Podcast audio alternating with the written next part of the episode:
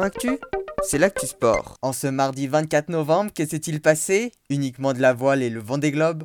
Les skippers se dirigent vers le cap de Bonne-Espérance, mais l'anticyclone de Sainte-Hélène rend l'avancée difficile et les skippers n'avancent qu'à une vitesse réduite de 8 nœuds environ, soit 14 km/h. Au niveau du classement, Charlie Dalin et son Apivia est toujours en tête avec 50 miles marins d'avance sur Thomas Ryan et son Linked Out, soit un peu moins de 100 km. En ce qui concerne le Britannique Alex Thompson, longtemps en tête de la course, il est désormais à la 7ème place, à plus de 530 miles marins du leader. Voilà pour les actualités du jour, à demain dans Sport Actu.